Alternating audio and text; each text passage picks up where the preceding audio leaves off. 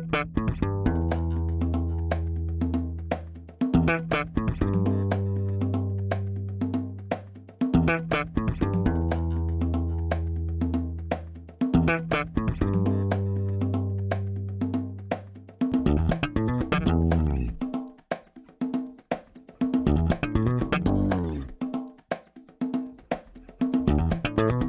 Este é o Tapa da Mão Invisível, podcast destinado àqueles que querem ouvir ideias que abalam sociedades e que não são ditas na mídia tradicional. Bem-vindo, Paulo Fux. Grande Júlio, tudo certo? Tudo certo, cara, tudo beleza? Bem-vinda, Gabriela Bratz. Oi, guris, obrigada pelo convite, obrigada, Júlio, obrigada, Paulo. Um tema que todo mundo adora, todo mundo adora odiar, todo mundo ama odiar. É aquele tema principal dentro do direito que os ignorantes de direito, inclusive eu, adoram falar mal e agora a gente trouxe uma pessoa com embasamento para poder nos ajudar a falar mal. Eu acho que ela vai falar mal, não sei qual é a opinião dela sobre isso, mas vamos falar um pouco sobre esse tema espinhoso. Quem é a Gabriela Bratz? Gabriela Bratz, advogada especialista em Direito Empresarial pela FGV São Paulo, pós-graduanda em Direito do Trabalho na URGS, Universidade Federal do Rio Grande do Sul, associada ao Instituto de Estudos Empresariais, sócia do escritório CSCB Advogados. Gabi, estamos comemorando o episódio 40 contigo hoje, então. Eu não sei se tu ouviu, a gente fez uma comemoração de oito meses, né, dois episódios atrás, mas agora tem 40 episódios.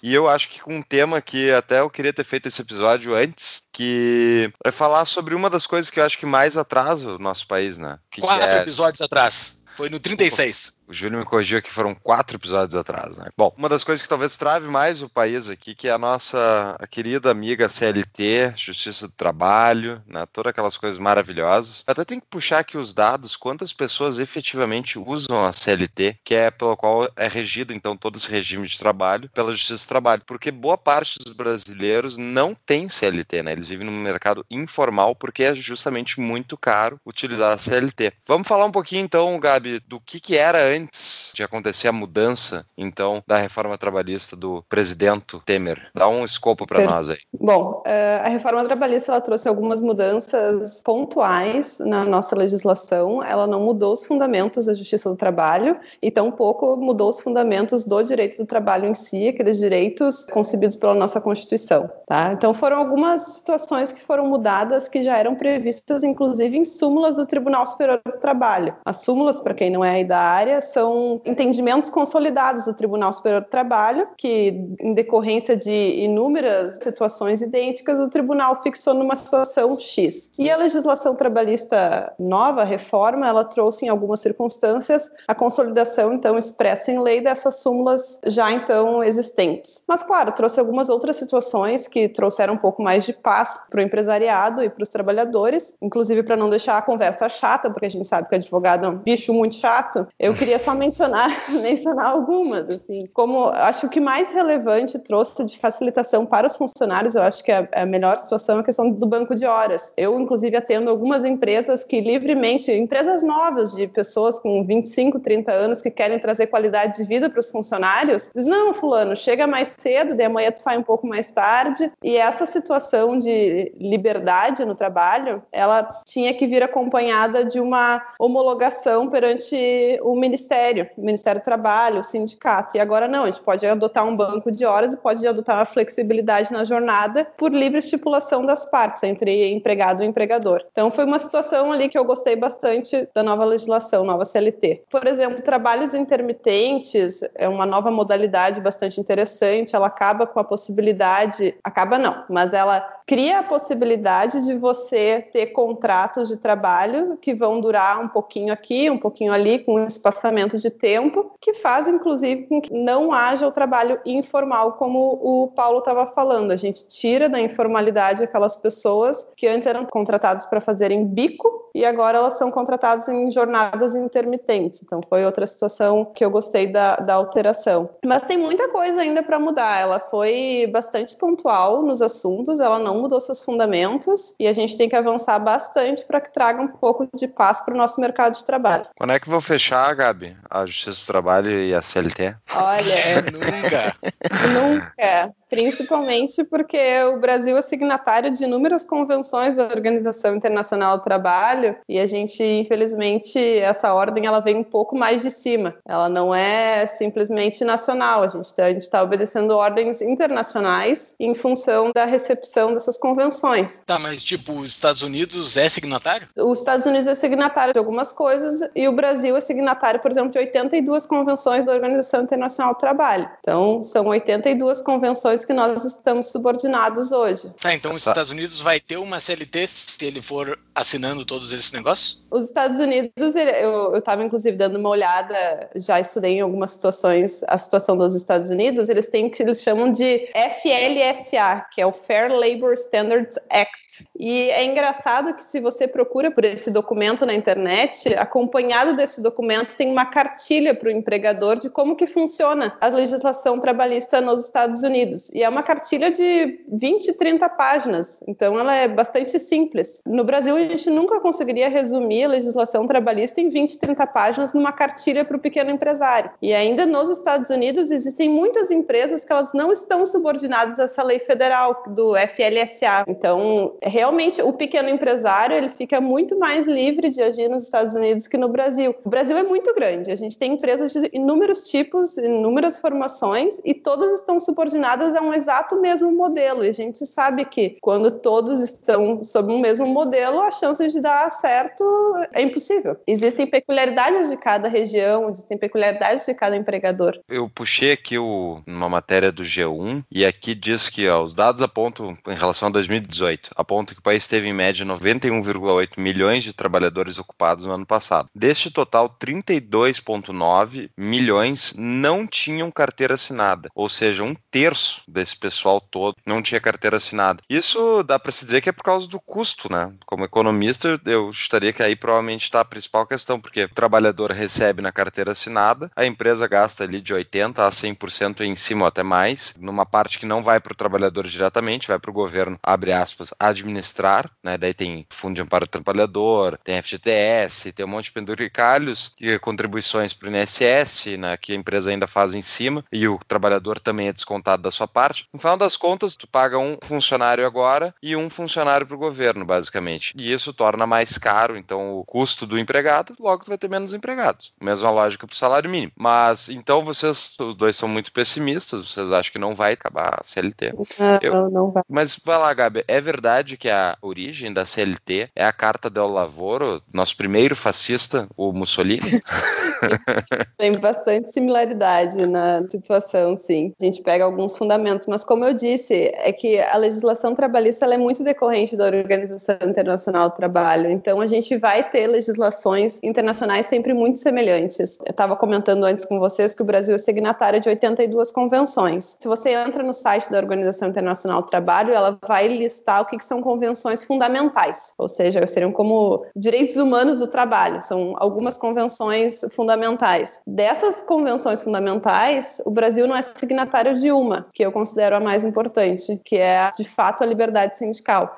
Hoje no Brasil a gente não pode fazer a escolha do sindicato que a gente está vinculado. E eu acredito que a gente, sem essa possibilidade de escolha ao sindicato ou a não sindicalização, se eu, Gabriel, não quisesse me sindicalizar, eu gostaria de não me sindicalizar, não existe essa opção no empregado hoje. Mas essa convenção nós não somos signatários no Brasil, então a gente está vinculado a um sindicato do nosso, da nossa base territorial. Dá um exemplo disso, Gabi. Como é que funciona então a unidade territorial de um sindicato aqui no Brasil, pessoal que não conhece? Bom, se você tem uma empresa, por exemplo, de telemarketing na cidade de Porto Alegre, os funcionários que trabalham em Porto Alegre têm apenas um sindicato que eles vão poder ser filiados. Então, a sua empresa vai ter que adotar, conforme a atividade fim dela, apenas um sindicato para fazer a negociação. Mas assim, se eu não quiser mais pagar esse sindicato, eu não preciso mais pagar, né? De acordo com uma lei que passou nos últimos anos. Isso está valendo? De fato, a gente não precisa fazer mais o pagamento da contribuição se a gente não deseja ser filiado, associado àquele sindicato. Isso caiu depois de uma alteração de uma lei, que não propriamente a reforma trabalhista, mas foi um tanto concomitante, e ela disse que se você não deseja, você não precisa fazer fazer associação e afiliação. E o pagamento do sindicato, ele é só vinculado àquelas pessoas que estão associadas ou filiadas àquele sindicato. Os sindicatos, muito malandramente, tentaram criar outros tipos de taxas para cobrar dos não associados. Eles estipularam que numa convenção foi definido um valor X e os tribunais estavam não validando isso. A princípio, o STF diz que se parece contribuição sindical, se está sendo cobrado de forma similar, não está valendo, porque essa contribuição sindical já, já é ilegal. Mas vamos voltar ali para a questão da, da convenção. Tu estava dando exemplo da empresa do telemarketing. Então, eu tenho uma empresa de telemarketing aqui, os meus funcionários, então, estão sujeitos a esse sindicato que pega telemarketing. Ele tem um limite territorial, esse sindicato, né, onde ele vai atuar, e onde acaba um, começa outro, basicamente, né? Isso. E a questão é que a discussão anual que acontece sobre reajustes e todos os benefícios é feita através de uma convenção coletiva. Explica para nós Isso. esse conceito aí, Gabi. Sim, a gente vai ter um acordo coletivo entre sindicatos. Então, a gente vai ter o sindicato patronal, conversando com o sindicato dos trabalhadores para definirem os reajustes salariais e os benefícios devidos àqueles trabalhadores. E todos os trabalhadores da base territorial vão estar vinculados àquela convenção, àquele acordo coletivo. Então, você não tem muita escolha. O que, eu acho muito engraçado é que a gente tirou a contribuição sindical. A contribuição ela é indevida, ao meu ponto de vista, porque a gente tem uma liberdade de associação prevista na Constituição Federal, então a gente não pode, de fato, cobrar algo de alguém quando a pessoa não deseja fazer associação. Só que eu acredito que junto com isso deveria vir realmente a liberdade da pessoa se filiar, se associar a um sindicato. Porque agora está vindo a discussão de que os direitos previstos naquele acordo, naquela convenção coletiva negociada entre sindicato patronal, sindicato dos empregados, aqueles direitos previstos vão ser direitos também daqueles empregados que não são associados? Uhum. Essa é uma discussão que está aparecendo nos julgados agora e na, e na doutrina a gente não tem a resposta. O certo seria que se você não quer se associar àquele grupo de trabalhadores, você não teria nem os direitos nem os deveres decorrentes daquele acordo. Nem Mas o dissídio tem... e nem nada. Daí uma empresa daria dissídio para parte daqueles funcionários e os outros não. Seria isso? É, é, esse é o problema que estamos enfrentando agora com essa legislação, porque a gente não pode escolher outro sindicato, a gente não pode ser autônomo, a gente não pode não estar vinculado a um dissídio, mas ao mesmo tempo a gente não paga para o sindicato. Então ficou bem confusa a história agora. Não sabemos como, como lidar. Então tem que haver o próximo passo de haver uma liberdade de sindicalização com outros sindicatos e outras entidades. Mas existe uma forma de se vincular a um grupo voluntariamente, que é o grupo do Tapa da Mão Invisível. Só fazendo um jabá aqui, Gabi. Desculpa o, o, atropelo do assunto, mas eu consegui pegar esse gancho aqui. É gratuito, Você... Júlia? É gratuito? Não, não existe grupo grátis. Existe grupo grátis, mas não nosso. O grupo mais livre do Brasil não é grátis. Mas o que, que a gente pede? Se você quiser fazer uma contribuição para o Tapa da Mão Invisível, entre em apoia-se barra Tapa da Mão Invisível, apoia.se barra Tapa da Mão Invisível, com uma contribuição X, entre lá no apoia-se, tá lá a nossa tabelinha, com uma contribuição X você será convidado para participar do grupo do Telegram do Tapa da Mão Invisível, o grupo mais livre da internet. Mas, Gabi, passando esse nosso jabá, eu fiquei com uma dúvida. Quando o Fux falou ali dos números, um terço dos trabalhadores não estão vinculados à CLT. Como é que eles conseguem trabalhar? No Brasil, tu não tem que estar vinculado à CLT para trabalhar? Ou então, assim, não tem alguém exposto à justiça do trabalho? Tipo, essa massa de trabalhadores que estão trabalhando fora da CLT, eles não estão com uma faca apontada para alguém prontinho para chegar na justiça do trabalho e, e enfiar a faca em alguém? Esses 32,9 milhões, que eu acho que foi o número que o Paulo citou, uhum. eles provavelmente são pessoas que hoje estão inscritas numa microempresa individual ou são microempresários. Então, não necessariamente eles são empregados de alguém, mas pode ser que eles trabalhem de forma autônoma. Então, também tem essa situação de que eles de fato não estão trabalhando para alguém na forma de empregado, que eles sejam empresários individuais. Possivelmente eles estão nesse número. Mas, sim, existem pessoas pessoas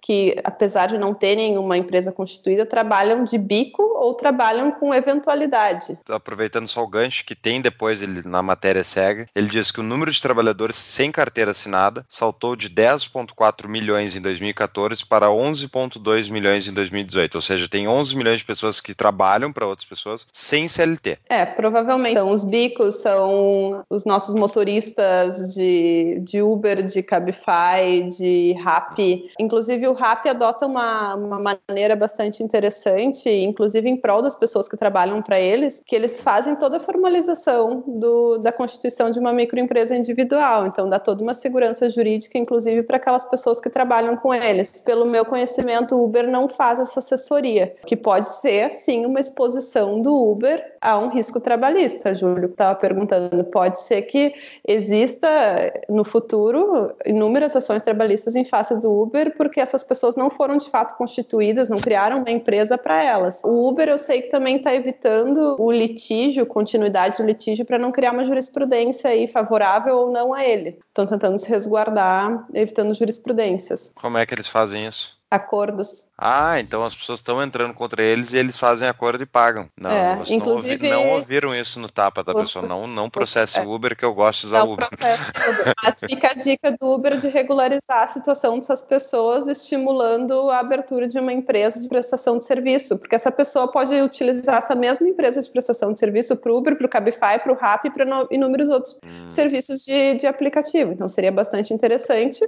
E o Uber, eu inclusive achei uma decisão muito, muito interessante em Porto Alegre, em que o Uber esqueceu de comparecer na audiência, eles não foram, não apresentaram defesa, e como o juiz tinha o conhecimento de como funciona o Uber, ele deu improcedência na ação. Sem o, sem o cara aí.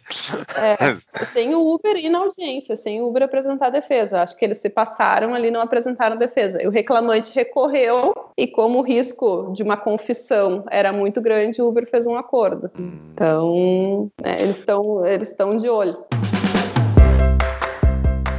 Queridos ouvintes do Tapa, dos mesmos donos da CapRate, temos a CapTable, que são nossos patrocinadores desde o início desse podcast. A CapTable é a plataforma de investimentos em startups da Startse.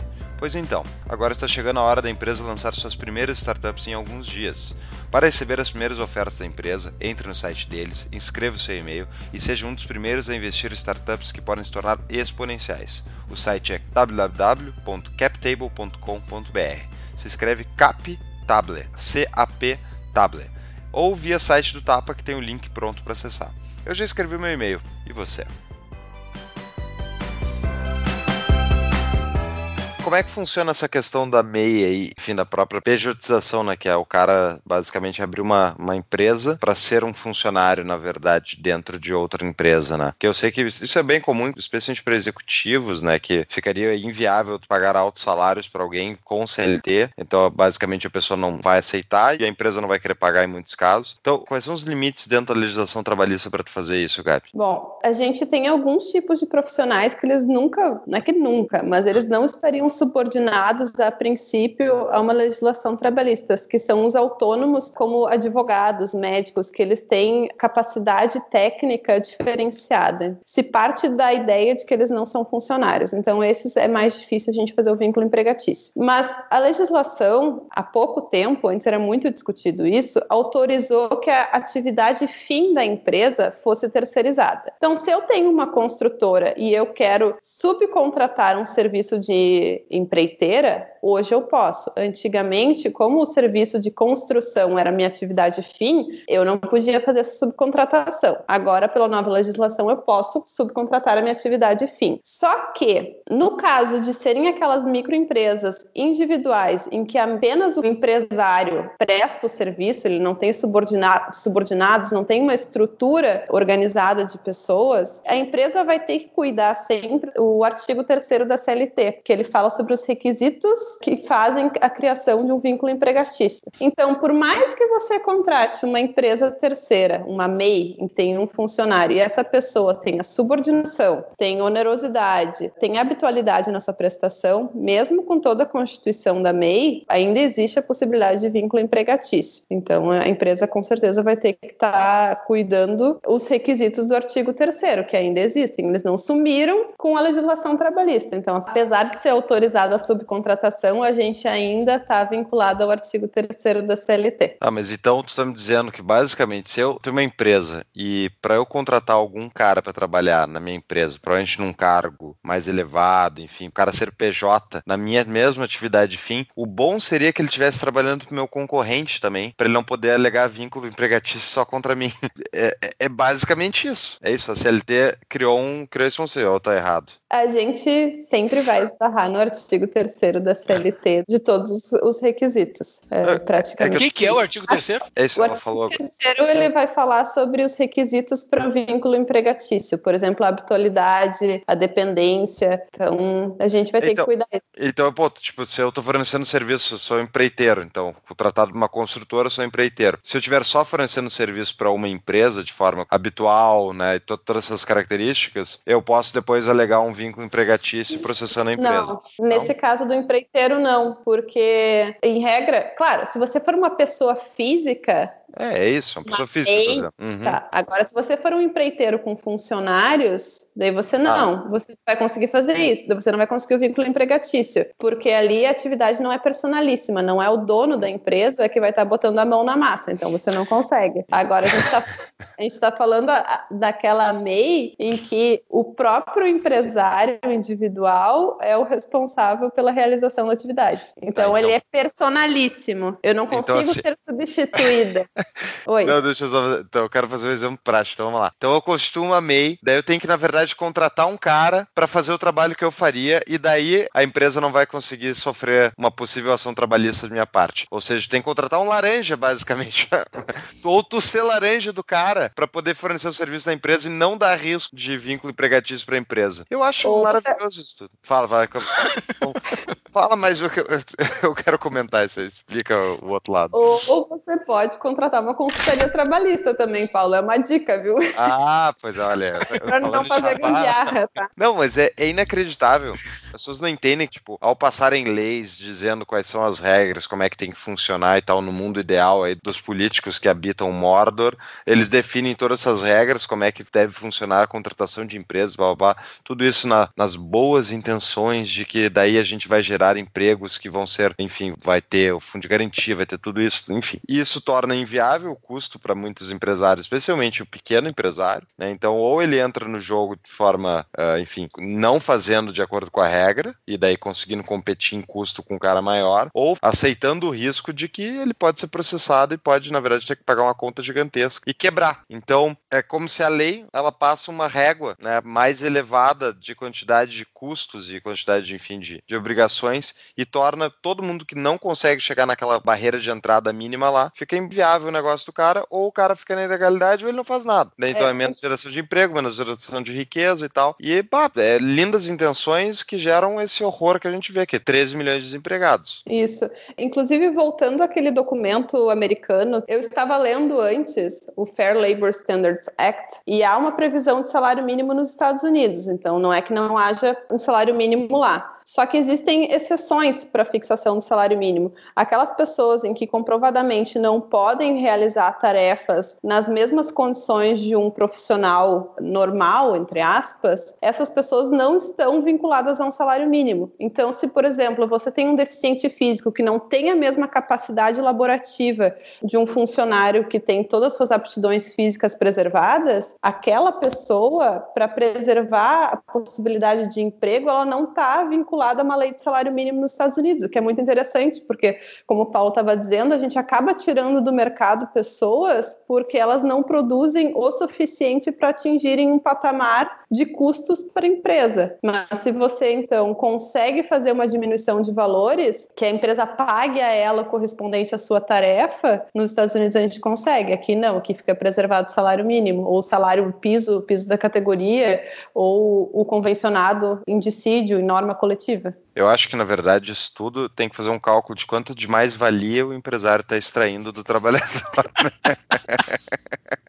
Ai, meu Deus. Eu Fala, tenho gente. experiência prática. Eu trabalhei nos Estados Unidos é dentro de uma dentro de uma de um serviço bastante simplório. Eu era o, eu era o trabalhador mais simplório da, da empresa que eu trabalhava lá, porque eu não tinha experiência nenhuma. O meu diploma de uma universidade brasileira valia a mesma coisa que nada. Então eu trabalhei de uma forma bastante simplória, dentro da legalidade. Eu não era um imigrante legal, como o Trump bate. Eu era um cara dentro das regras. Assim, é impressionante como eu comecei a trabalhar lá. Eu assinei um papelzinho bem pequenininho, assim, era uma meia folha de ofício. Eu assinei aquele papel e daí era só isso. Não tinha que fazer mais nada. Não falei com o sindicato, não fiz exame admissional, não fiz mais nada. Eu apenas comecei a trabalhar. E daí, a cada sexta-feira, eu recebi um cheque. Era somente isso. No meu último dia de trabalho, eu falei pra eles: estou indo embora, estou voltando pro Brasil. A única coisa que eles tiveram que me dar era o meu último cheque. E foi só isso, tudo dentro da legalidade, tudo certo, com os documentinhos certos para apresentar lá no imposto de renda no fim do ano, que eu não precisei fazer porque era muito pequeno. Mas era uma coisa muito simples de se contratar. Mas a coisa que eu mais gostei de tudo dos Estados Unidos é que tudo se vê em hora. Não existe nada desse, dessa baboseira do Brasil que é do mês. Tudo, tudo é no mês, tudo é no mês. Isso distorce tudo, o valor do dinheiro, o valor do trabalho em si, dentro da cabeça do trabalhador comum e dentro de qualquer trabalhador. Tipo, eu sabia que eu enchi o tanque do meu carro com duas horas e meia do meu trabalho. Isso era muito simples de fazer, um cálculo simplório de fazer. Eu sabia que eu tinha que trabalhar duas horas e meia para encher o tanque do meu carro. E tudo, a minha comida, eu sabia quantas horas eu tinha que trabalhar para fazer, para eu poder fazer o almoço, entendeu? Tudo era muito simples e dentro dessa lógica traiçoeira do Brasil do mês, que eu acho que isso sim talvez possa melhorar com o passar do tempo. Talvez nunca vai acabar a CLT, mas eu acho que com o passar do tempo esses, essas noções de hora podem ser implantadas. Isso muda demais a ideia do trabalhador sobre o seu próprio trabalho. Eu não sei qual é a tua visão, Gabi. Tu acha que é possível fazer pequenas correções dentro da CLT para ela ir melhorando? Porque eu acho que ela nunca vai terminar, né? É difícil terminar com ela. Ela é citada, inclusive, na Constituição, tá certo? Isso. Muitas das nossas regras trabalhistas elas estão previstas em Constituição. Então, só por emenda constitucional aí para a gente alterar.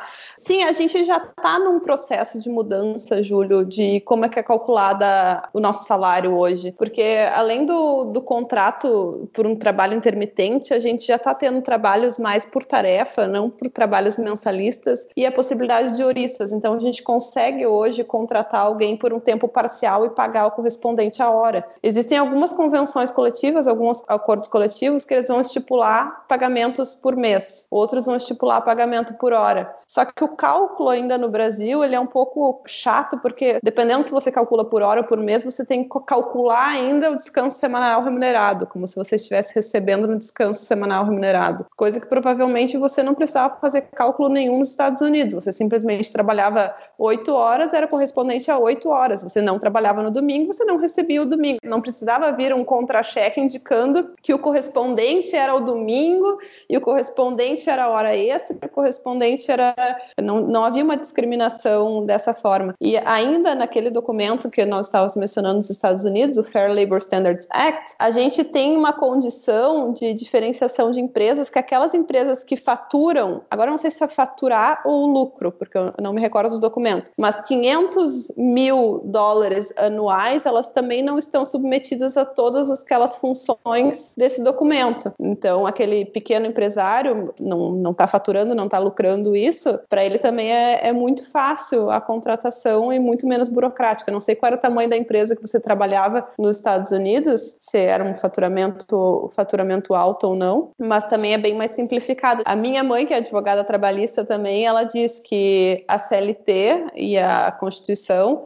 ela foi responsável por só ser possível no Brasil as grandes empresas. Então, se a gente não consegue fazer com que pequenas empresas cresçam aqui e que persistam, então, as multinacionais, é porque só as multinacionais conseguem se adaptar e conseguem ter realmente um preventivo para operarem aqui no Brasil. O pequeno empresário é muito difícil. O que, que, é o preventivo? O preventivo é estruturar os contratos conforme a legislação e fazer a leitura correta da convenção coletiva, é, identificar a categoria, se ela é especial ou não, fazer o enquadramento correto. Existem formas hoje com a legislação trabalhista de fazer adaptações nos contratos que sejam mais favoráveis às ambas as partes, como, por exemplo, banco de horas, acordo de compensação. Tá, então, é, basicamente tem que ter um advogado trabalhista grudado na tua empresa, basicamente é isso, né? É um, ou seja, e o advogado, o contador, né, essas funções são numa economia, como Douglas Nobre chamava, são custos de transação, né? O que, que custa para tu operar o sistema. Então pensem aí quantos contadores e advogados a gente paga no nosso dia a dia no Brasil. Eles vão entender quanto trabalho é feito, quanta gente é empregada só para operar a máquina, só para fazer Sim. o sistema rodar, né? Olha a quantidade de custo que não é para gerar valor, não é gerar riqueza. Exato. E é impressionante, né? Porque a a boa intenção das pessoas que fazem essa CLT ou que fazem todo esse sistema burocrático trabalhista girar é pensando em prol dos pobres, né? E os pobres são os que mais se dão mal nisso. Os pobres, tanto os trabalhadores que têm pouca rentabilidade em cima da sua hora trabalhada e também daquele pequeno empresário que não consegue crescer e fica sempre travado e fica sempre na mão daquele cara. Porque a CLT facilita só o grande, né? Isso é uma coisa que é recorrente aqui no nosso podcast, a gente sempre fala disso, que toda legislação, de fato, ela beneficia, via de regra, os grandes, mas a CLT diretamente, né? Só beneficia os grandes, ela gera uma barreira de entrada enorme para os empresários médios crescerem, né? É impressionante Sim, exatamente. Isso. E o mais triste quando a gente faz uma consultoria, um preventivo, é quando a empresa vem com perguntas que fogem da regra e a gente tem que responder com depende, porque o nosso tribunal ele, ele gosta de legislar bastante, então você vai ver julgamentos muito distintos entre os tribunais no Brasil e julgamentos distintos, inclusive, dos, dos ministros do TST. Então você responde com um depende, a pessoa não sabe se faz aquilo ou não, se prossegue com, com aquele entendimento. Inclusive, eu estava conversando com colegas da área e pela reforma trabalhista, houve uma possibilidade de parcelamento diferente agora das férias. Né? A gente pode fazer uma divisão em até três partes. E já tem Tribunal Regional do Trabalho entendendo que se não há justificativa para o parcelamento das férias, não poderia ter sido feito. Então, gente, uma insegurança jurídica total. Você Imagina o seu funcionário vem lá e ele diz: Ó, oh, eu quero tirar 10 dias semana que vem, a partir da semana que vem, porque minha esposa, meu pai não tá bem, eu preciso cuidar deles. Você não pode. Um, porque você tem que fazer um aviso de férias 30 dias antes das férias serem gozadas. Então já interrompe ali a liberdade, inclusive, do trabalhador. E dois, você quer parcelar em três vezes vem o tribunal dizendo contra a própria lei expressa que você deveria ter uma justificativa que em base o porquê que você quer parcelar em três vezes as férias. Então é um absurdo. Que loucura, né? Deu agora deu a volta o círculo completo, Júlio porque o que a Gabi comentou agora é exatamente o que o Gianluca Lorenzo falou no episódio de MP da Liberdade Econômica que a gente fez aqui, que ele falou, o advogado hoje, ele chega na frente do cliente, ele não consegue dar uma resposta precisa sobre a legislação, porque é totalmente contraditória, é tanto entendimento diferente, e o advogado perde o seu propósito de poder dar um auxílio técnico para o seu cliente, por causa justamente disso que a Gabi comentou no exemplo prático aí. É inacreditável mesmo. Gabi, eu queria que tu explicasse para os nossos ouvintes, quem não conhece, né? Eu, eu aprendi recentemente o que, que é a hipossuficiência no direito brasileiro, porque eu acho que isso é a base para muitos dos julgamentos pró-empregados versus empregadores, ou estou enganado? Hipossuficiência eu não consigo explicar em cinco minutos. Na verdade, hipossuficiência. Se a gente fosse aprofundar realmente hipossuficiência, a gente teria uma aula inteira de direito do trabalho falando só sobre isso. É hipossuficiência o negócio aquele da parte mais fraca versus a parte mais forte, né? Isso, isso, isso, tá certo mesmo. Mas a hipossuficiência, existem doutrinadores que dividem ela em diversos requisitos, mas o que predomina é a hipossuficiência econômica. Então, o que, que a Justiça do Trabalho considera? Vamos, vamos ter uma, uma aula de princípios de direito do trabalho. Ela considera que se você depende financeiramente do seu patrão, ou seja, você recebe mensalmente aqueles dois, três, quatro, cinco mil reais, você aceitaria qualquer condição estabelecida por ele para manter o seu emprego. Então, é por isso que é, é você é considerado hipossuficiente. Você está vinculado àquele emprego com medo de perder sua autonomia. Daí tem a hipossuficiência dentro do processo de trabalho, que é quando você faz uma declaração de hipossuficiência, dizendo que você não tem condições de manutenção para sua própria vida, para sua família, para conseguir uma isenção, por exemplo, de custos honorários advocatícios, que é o que está sendo muito discutido agora, inclusive com ação direta de inconstitucionalidade no STF, se a declaração de hipossuficiência ela isenta ou não o trabalhador que perdeu uma ação trabalhista de pagar ou não custos e honorários. Então, a gente tem uma hipossuficiência dentro do, do, direito material, que seria a subordinação ao funcionário, e dentro de um campo processual, que vai dizer se ele vai pagar ou não custos e honorários para a parte que ganhou o processo. Porque isso é uma novidade, né, dessa reforma. Se o cara entra com um processo e perde, ele tem que pagar, né? Isso. Exato.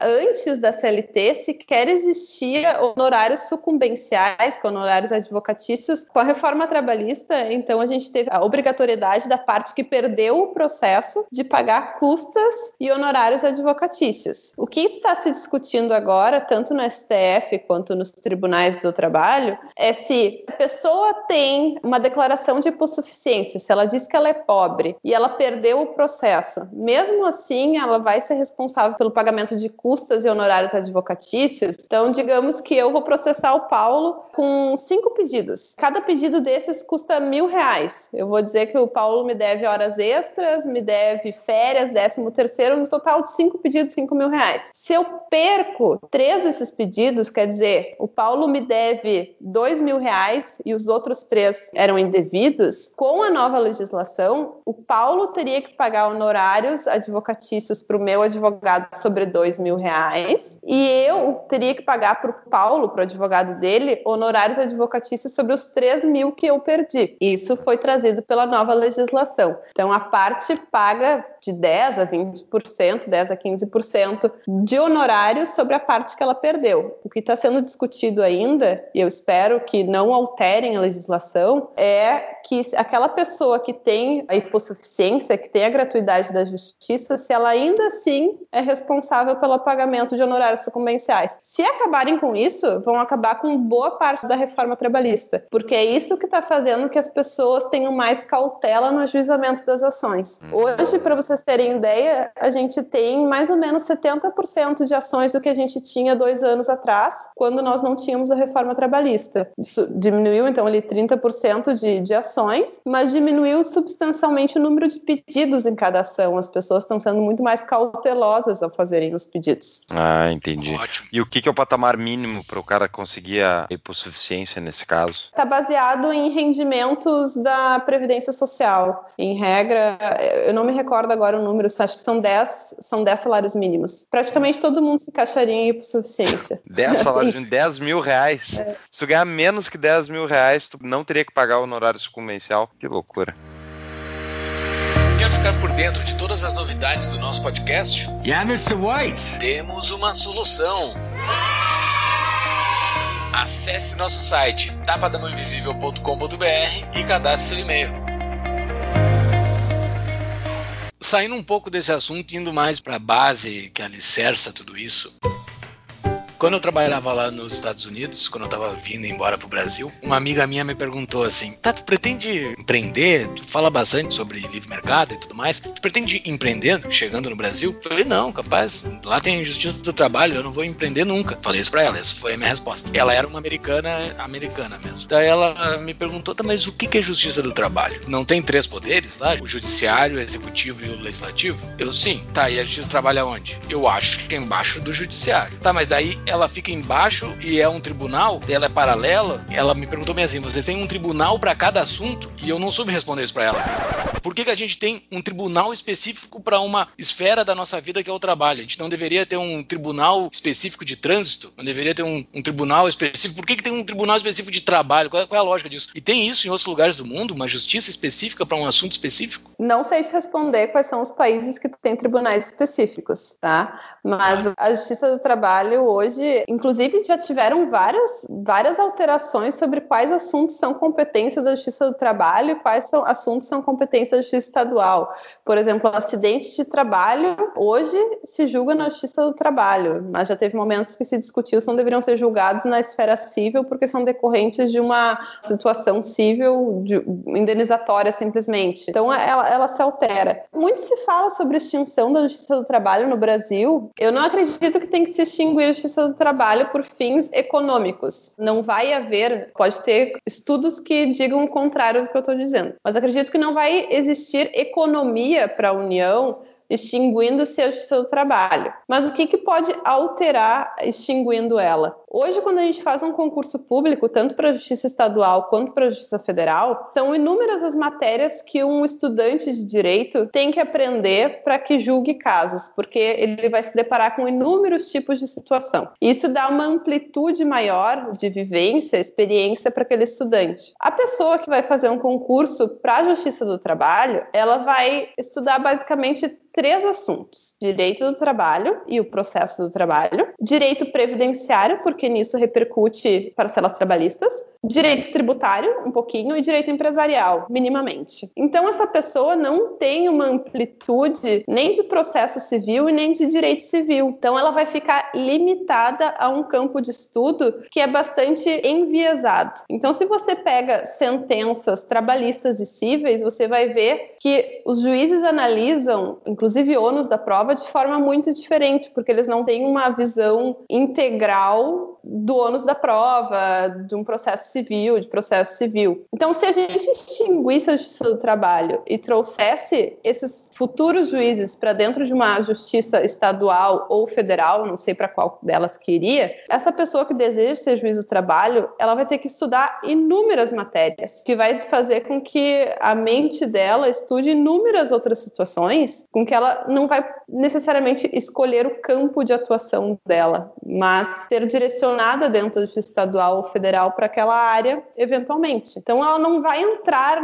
na carreira da magistratura enviesada. Eu não sei, eu acho que o problema principal do viés desses juízes é a falta de concorrência. Eles não precisam saber nada sobre os processos deles. Na verdade, enfim, vamos lá, tem muitos juízes que aparecem no gabinete só para assinar as sentenças, né? Porque quem tá tocando o dia a dia é o pessoal contratado do gabinete, os CCs ali. Isso aí tem inúmeros casos, eu não vou comentar aqui os que eu conheço pessoalmente, né? Porque as pessoas vão ter problemas. Mas é uma justiça, na verdade, é no Brasil uma gigantesca piada. Os juízes fingem que leem, os estagiários protocolam as petições dos advogados, né? E vai se indo, porque nada funciona no primeiro, no segundo grau, não importa, não importa, não importa. O que importa é quando chegar lá em cima, qual é o entendimento político que os tribunais superiores vão dar sobre as questões. E daí o entendimento vai depender do valor da conta, se as pessoas certas foram contatadas, né? Se foram feitos, eh, enfim, contatos, como é que se chamam? É aquele negócio é, auricular, é aquela piada de advogado. é, como é que se chama? É, Vários é, auriculares. É, exatamente. É lá conversar com o juiz.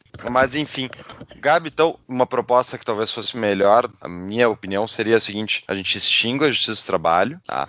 É, manda todos eles para casa com salário, podem ir para casa e vão ganhar o resto da vida. Né? O din-din no dia 5 lá pinga igual e vocês não têm que fazer mais nada. Essa, na verdade, é a minha proposta para todos os funcionários públicos da União. Se eu fosse lá o Paulo Guedes, assim, ó, pessoal, vocês todos podem ir embora, não precisam voltar e não se preocupe, o Brasil vai pagar a conta de vocês o resto da vida, só que a gente não quer que vocês pisem nunca mais aqui no governo, tá bom? Serve? E pronto. E daí tu fecha o governo federal, daí não paga eles.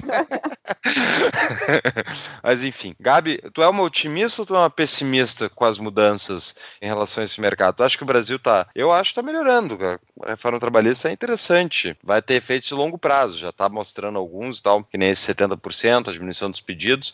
Mas eu vejo cada vez que sai uma, uma ação maior que vai parar nos tribunais da Justiça do Trabalho, os juízes do trabalho, volta e meia, tentam cravar de volta a, antes da reforma. Tentam passar por cima da reforma. Deve, isso vira matéria discutida lá no STF, o STF julga, confirmando a reforma. É sempre isso, esse jogo. Vai até quando isso? E tu é otimista ou não? Eu sou otimista em certa parte. Eu acredito que mudou muita coisa interessante que a gente já consegue aproveitar, que estão sem discussões. Não existe mais a possibilidade de reverter, mas existem alguns assuntos, sim, que estão sendo discutidos, como as férias que eu mencionei antes. Existem algumas ações diretas de inconstitucionalidade, estão lá no STF. Algumas matérias eu acredito que vão ser julgadas inconstitucional, infelizmente, mas a regra é que está se mantendo o que foi estipulado na reforma trabalhista. Eu acredito que ela pode ir mais longe, espero que ela vá mais longe. Existe muita coisa que está ultrapassada na CLT, na legislação paralela à CLT. Espero que com essa nova bancada aí que nós temos de deputados federais alinhados ao nosso pensamento, isso, isso melhore. Mas já está dando para trabalhar um pouco mais no preventivo. Isso me deixa bastante feliz, porque a gente gente pode criar um pouquinho mais de liberdade. Eu ouvi boatos também de que o e-social seria extinto, então. Graças toda... a Deus. Glória. É... Glória. Glória. É. Explica, explica o que é o Aleluia de pé. Resumidamente, Gabi. O e-social é nosso grande irmão das empresas. Ele fiscaliza tudo que você movimenta dentro da empresa. Se você deu um aviso de férias, se você deu as férias, se você pagou, se você contratou, se você demitiu. Então, toda e qualquer movimentação de cunho fiscal, trabalhista, previdenciário está dentro desse sistema, o que é um inferno, porque você tem que fazer toda a transmissão de informação. Ele ingessava bastante o empresário, ingessa ainda, porque não sei, está ingessando, inclusive ingessou, ingessava tanto que eles postergaram inúmeras vezes a implementação do e-social para as empresas, foram adiando os prazos, e eu ouvi boatos que seria extinto. Se isso vai se confirmar ou não, ainda não sei, mas espero que sim, porque vai ser uma grande vitória. Mas já dá para mexer em alguma coisa no preventivo. Acho que vai ser, se continuar nessa linha, a gente consegue um bom rumo. O episódio com o Jean Luca, que foi o episódio 35, ele fala do e-social, porque ele estava conversando com os burocratas aqui de Brasília sobre as coisas que eles fazem e que impactam todo mundo, e as pessoas daqui, na boa intenção mesmo, ele fala assim, as pessoas na boa intenção acham que achavam que o e-social estava ajudando o empresário, porque era um sistema que ia ajudar o empresário. As pessoas acham, não, foi implantado na hora, foi implantado tudo certo,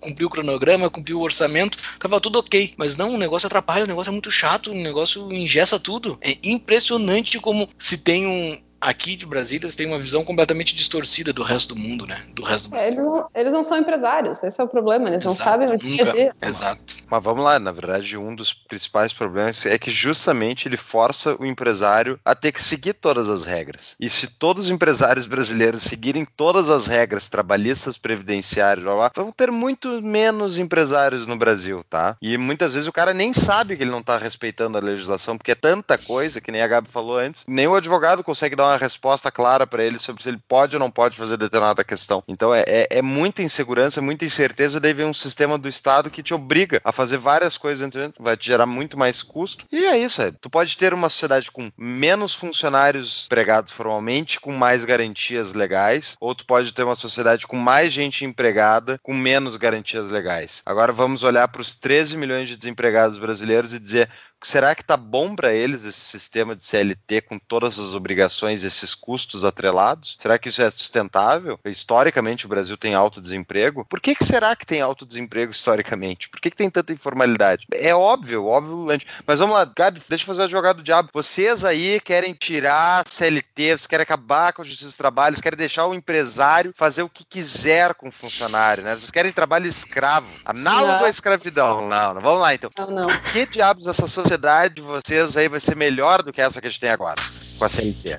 Um, porque não está dando certo. A gente já viu que, não dá certo. E dois, porque a justiça do trabalho, o direito trabalhista, ele nasceu da liberdade. Na verdade, quando o funcionário reclamava para o seu patrão e faziam-se as greves tudo, aquilo ali era a liberdade dos funcionários de reclamar. Então, o que a gente tem hoje foi uma consolidação de reclamação. Só que essa consolidação de reclamação não dá, não dá certo, porque cada empresa, cada situação é única. A gente não pode colocar num, numa mesma legislação situações que são muito diferentes. Para mim, praticamente quase tudo que a gente tem na, na CLT a gente poderia definir através de contrato civil julgado por uma justiça estadual, julgando contratos. Então, se eu defino o meu funcionário de que se ele passar de oito horas diárias eh, eu vou pagar 50% de adicional, isso é um contrato. Eu não preciso de uma justiça especializada julgando ou não eu vou dizer para o meu funcionário como que eu vou fazer esse registro, como é que ele vai conferir esse registro, e a gente vai julgar isso de forma civil, sem interferência de uma justiça do trabalho.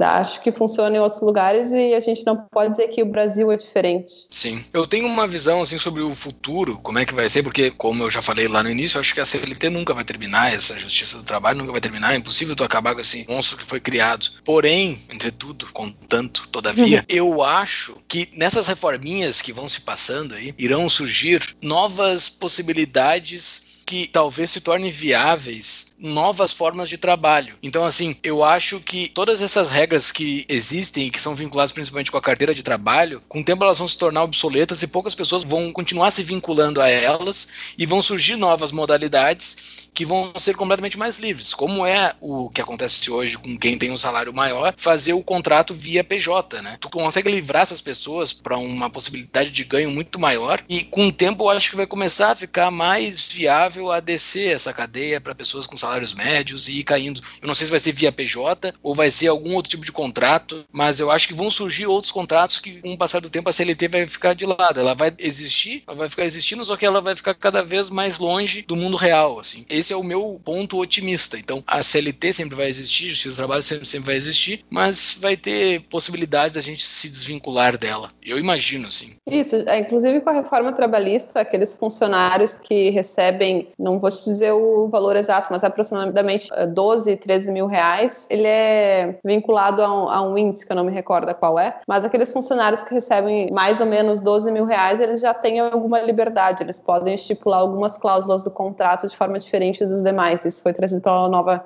pela reforma também. Então estamos Excelente. nos aproximando disso. Isso não quer dizer que ele vai estar desvinculado da Previdência Social da FGTS, tá? Não criem expectativas nesse sentido ainda. ainda. Eu acho que então para a gente caminhar para o nosso encerramento, né, Júlio, a gente podia pedir a nossa dica de livro para a Gabi. Gabriela Bratz, nossa advogada, consultora trabalhista, deu uma aula de trabalhista para nós. Que livro tu nos recomenda aí? Espero que vocês não tenham dormido ao longo dessa não. conversa e quem está ouvindo, porque tem direito muito, de trabalho é maçante. Tem muito empresário ouvindo com os dois ouvidos, finalmente entendendo algumas coisas que são cobradas. Exatamente.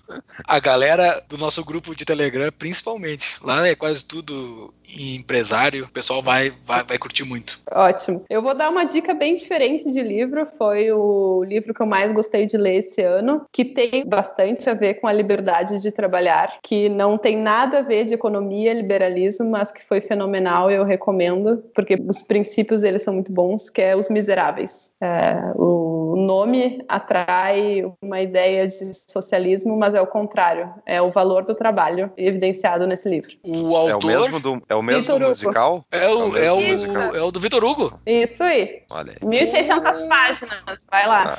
Ah. Ou assistam um filme. Não.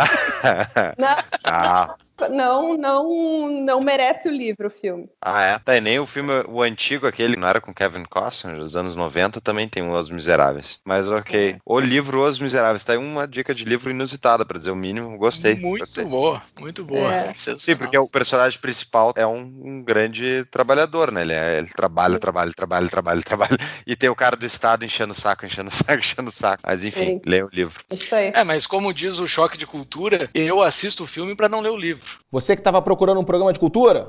Encontrou, porra? Não, é, não, não escutei isso. então, Gabi, muito obrigado. Muito obrigado mesmo. Para quem está nos ouvindo pela primeira vez, acessem as nossas redes sociais: Facebook, Instagram, Twitter, para saber de novos episódios. Sempre divulgamos lá todos os nossos episódios, sempre aos sábados. Também estamos agora com o YouTube. No YouTube estão os nossos episódios disponíveis.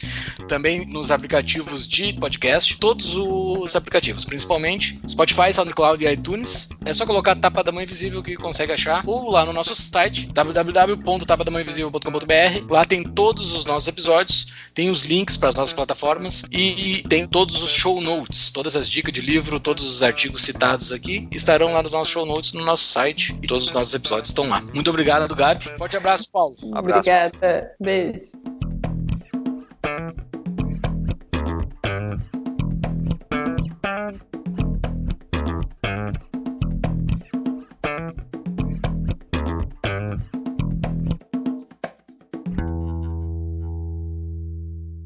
Todos os artigos citados aqui estarão lá nos nossos show notes no nosso site e todos os nossos episódios estão lá. Muito obrigado, Gabi. Considerações finais? Alguma coisa? Não. Bom. Acho que eu já deixei vocês cansados, tontos com tanta informação. Não, Não tá bom, foi ótimo.